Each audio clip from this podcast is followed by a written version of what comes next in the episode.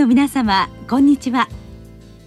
恐林製薬がお届けする恐林シンポジア。毎週この時間は医学のコントラバシーとして一つの疾患に対し専門の先生方からいろいろな視点でご意見をお伺いしております。シリーズ遠隔医療オンライン診療の現状と課題の12回目。オンライン診療の実際脳神経内科と題して順天堂大学脳神経内科教授服部信孝さんにお話いただきます聞き手は、慶應義塾大学名誉教授、斉藤育夫さんです。えー、今日はあオンライン診療の中での神経内科特に先生のご専門のパーキンソン病でお伺いします。よろしくお願いいたします。はいよろしくお願いいたします、えー、今世の中高齢化が進んでますけどやはり患者さん数は増えているということなんでしょうか？そうですね。やっぱりあの超高齢社会迎えてますので多分日本全国いわゆる診断がついていない方も含めると今おそらく10万人あたり150人を超えておそらく20万人に迫る感じじゃないでしょうか。はいあのまあ、それだけ患者さんがいてしかしながらその専門家とのバランスがあまり良くないというところで、まあ、先生の柄にはまあたくさんの患者さんが見えてるということですね。でまあやはりあの遠方の方もいらっしゃるということでそうですねあのあの遠隔診療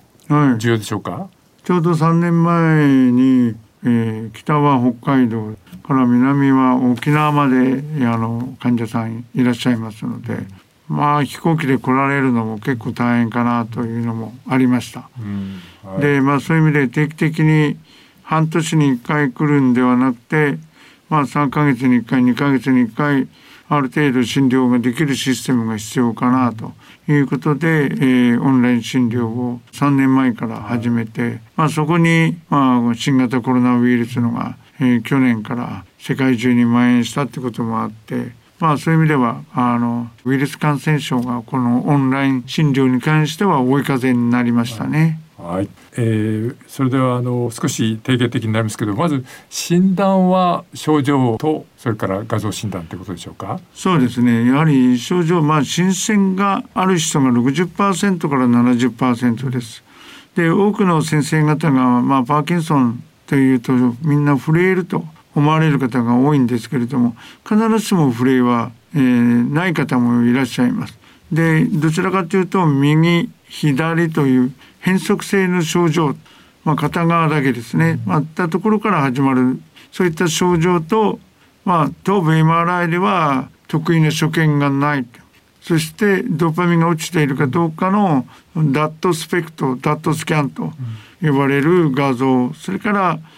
MRBG 心筋心地グラフィー。これをまあ組み合わせることによってですねある程度精度高く診断つけることができるようになりました。はいえー、さてそれからまあ治療になりますと治療の基本はエルドーパということでしょうか？そうですね。もう1961年に、えー、人類に初めてエルドーパが投与されて、まあ、もう今年で60年ですね、うん、経っているにもかかわらずなおエルドーパーがゴールドスタンダードというのは変わりません。はいで、えー、まああの患者さんによろしいあるいは病気によるんでしょうけど、まあ、治療が抵抗性になるということでしょうね。そうですね。はい。その場合にまあいろんな薬をまずは組み合わせて治療するとそうですね。あのたくさんの薬が開発されています、うん、いずれも補助剤として開発されているんですけれども少なくともうまく組み合わせることによって、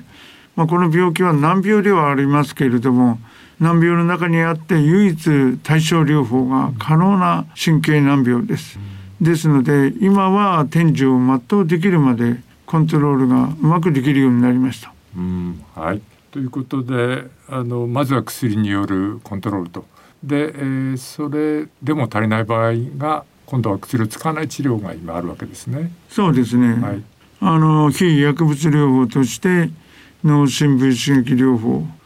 あるいは胃ろうを作って行う LCIG、まあ、ディオドーパーと。呼ばれる L ドーパーを持続的に胃ろうから投与すると。これら2つが日本では大きな機器装着治療として行われています。はいまあ、そういった基本的な治療があって、まあ、先生のところは先ほどお話しあったあの遠隔診療で、まあ、新しい試みをされてると伺いましたけど、はい、それはどういったことでしょうか？あの遠隔、まあ、基本的にはモニターを見てということです。でモニターが全心臓をある程度映し出すのが難しいということもありますので顔から得られる情報といったものを AI を使って、まあ、我々今 IBM あるいはグローリー社という会社と共同研究を行っていますので、まあ、その特にグローリー社は顔認証のプロでございます。から IBM はまあ皆さんご存知のようにスーパーコンピューターワトソンを使っての解析とこれをうまくミックスすることによって、え、今の状態を顔を見るだけである程度判断ができるということが今行われています。はいあのいわゆる仮面用願望のその動きを見ていくということですね。そうですね。それからそのあれでしょうか、ワトソン AI はその患者さんと話をできるんでそうですね。ワトソンに我々ドクター5、6人の、えー、外来での診療のその対話のパターンをワトソンに勉強してもらって200以上のパターンをワトソンが学んでですね患者さんたちとまるで診療を自宅で再現しているしかもドクターはワトソンといったことが今行われています。うんそうすると、まあ、患者さんはあの先生とお会いするのはまあ3か月に1回にしてもそ,、ね、そのワトソンとは毎日のように行けるということですね。やはりあのワトソンもかなり賢くてあの先生に近いそのムンテラができてるっていうことなんでしょうかね。あのまあかなり精度が深くなってくると難しいでしょうけれども、えー、ただ普通の診療会話はほぼできるようになってますね。あそうしますとやっぱり患者さんの症状は変化があるんですか？患者さんは全体的に声がすごく明るくなったとか、うん、そういうようなことが指摘されています。まあ、現在細かい科学的データを取っておりますけれども、うん、そうなってくると、まあ、将来的にこの人はちょっと症状悪くなったなとかいうようなことが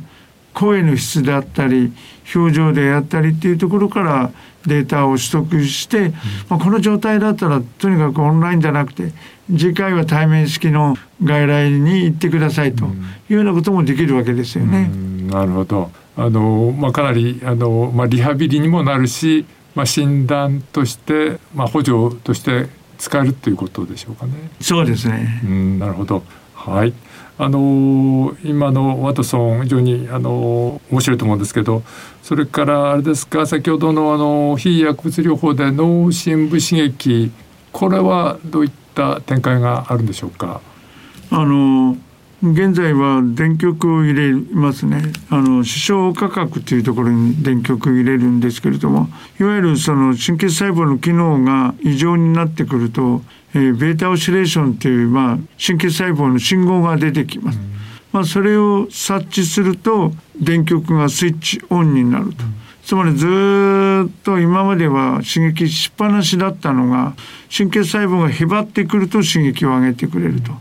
よって無駄な刺激がなくなるわけですね、うん、より適切な時に適切な刺激が入ると、うん、まあそうすることでいろんなその電極を入ってそれをベータオシレーションというそのデータをマーカーとして捉えることができますので、うん、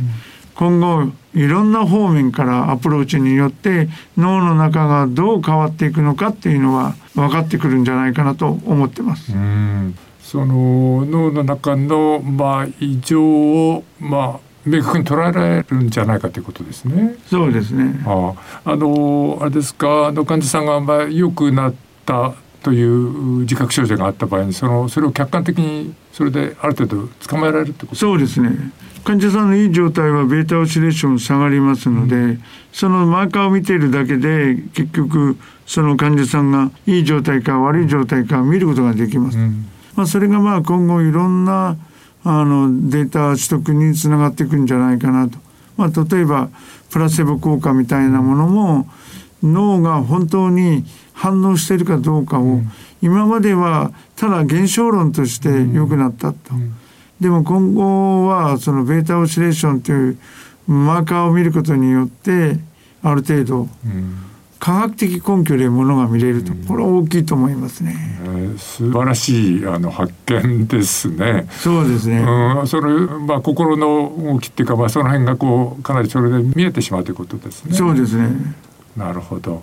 今はまあまあそういう時代にもなっているということですね。あのそれでまあ今このコロナ禍で患者さん病院に来にくいということですけどもどうですか？あのやっぱり先生との診療はやっぱり対面とリモートと患者さんとそのご希望っていうのはどういうふうになってますか？やっぱりあの対面、まあ、最低対面、うん、まあ、数ヶ月に1回欲しいっていう方は多いですね。うん、やっぱり全部そのオンラインだと寂しいと。うん、やっぱりこ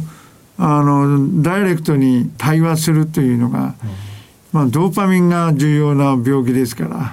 ドーパミン上がってこないんでしょうね。まあ、もちろん対面でもみんな効果はありますけれどそんな感じです。なるほど。やはりあれでしょうね。そこがそのスーパースペシャリストとまあの違いなんでしょうね。いやそういうふうに言っていただけるとありがとうございます。それのドーパミンの出が先ほどのあのベータオシレーションなんかでも分かったりするかも先生その通りです。だからうまく使えばドクターごとによってベータオシレーションの出方を見れば患者さんはこの人は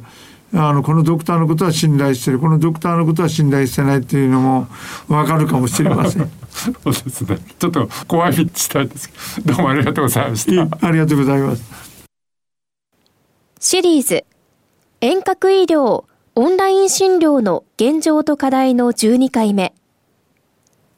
オンライン診療の実際、脳神経内科と題して、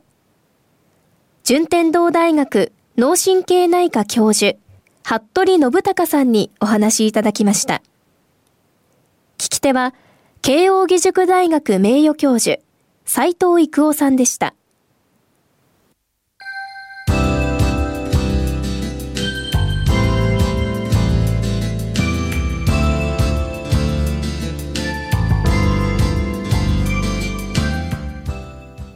れでは、京林製薬がお送りしました。恐林シンポジア来週をどうぞお楽しみに